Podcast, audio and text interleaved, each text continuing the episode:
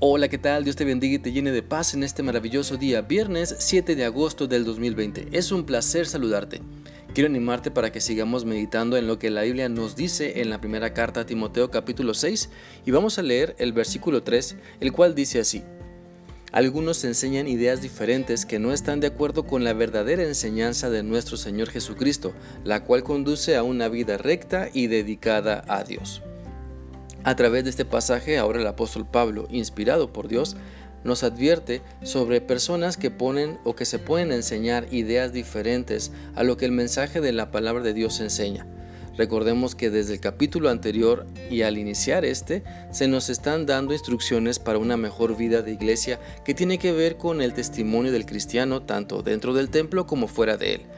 Por eso se nos advierte que eh, no debemos rebelarnos contra la enseñanza que Dios nos da, contenida en su palabra, y, creerle a las personas que nos endulzan el oído con enseñanzas ligeras y faltas de compromiso, con ideas diferentes al mensaje central de la Biblia y cómo podemos, y cómo podemos aplicarlo a nuestra vida. Por lo tanto, es importante ponernos a pensar si estamos creyendo todo lo que la Biblia dice, o solo creemos lo que nos gusta, lo que nos conviene o lo que nos cae bien. Porque si solo creemos una parte de la Biblia, entonces cuando escuchemos una falsa enseñanza pero que apruebe nuestra rebeldía, caeremos cual redonditos y nos desviaremos de la verdad de Dios. Para saber si estamos creyendo algo que no dice la Biblia, necesitamos humillarnos ante Dios. Mira, la Biblia dice en 1 de Pedro 5:6, así que humíllense ante el gran poder de Dios y a su debido tiempo él los levantará con honor. Humillémonos pues ante su dirección.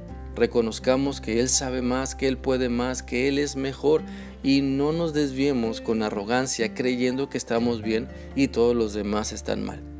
Sabes, el pasaje nos da la clave, el pasaje de 1 Timoteo 6, 3 nos da la clave para poder saber si estamos siguiendo la verdad de Dios. Y esta tiene que ver con los resultados que la palabra de Dios está produciendo en nuestra vida pues la verdadera enseñanza de la palabra de Dios conduce a una vida recta y dedicada al Señor. ¿Ves algunas de estas evidencias en tu vida?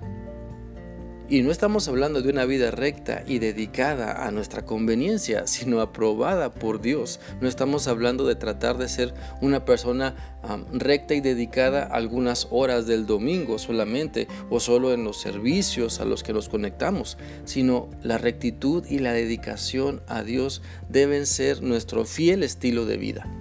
Por lo tanto, te invito a que revises lo que estás creyendo.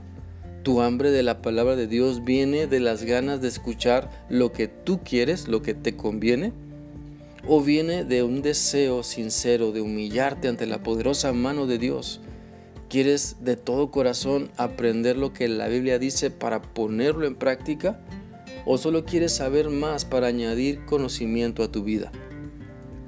Te animo para que pidamos a Dios la capacidad de someternos a su voluntad, a su palabra, a sus enseñanzas. Pidamos un corazón sincero, recto y humilde para no poner peros a lo que Él nos dice. Pidamos a Dios que nos guíe hacia un mayor compromiso donde lo mío mis planes no sean lo más importante, sino lo más importante sea lo que Dios me está mostrando, lo que Él quiere de mí. Te animo para que puedas reconocer tu falta de credibilidad en las enseñanzas de la palabra de Dios. Te animo para que tú puedas reconocer si estás dejando de creer lo que Dios te está mostrando y todo esto refleja una falta de compromiso. Pues una falta de compromiso con Dios indica que no nos importa tanto lo que Dios dice. Lo que Dios quiere de mí no nos está importando, sino más bien lo que nosotros buscamos y queremos. Mira, vivimos en una sociedad que cada vez más se corrompe, eh, ah, se olvida de Dios.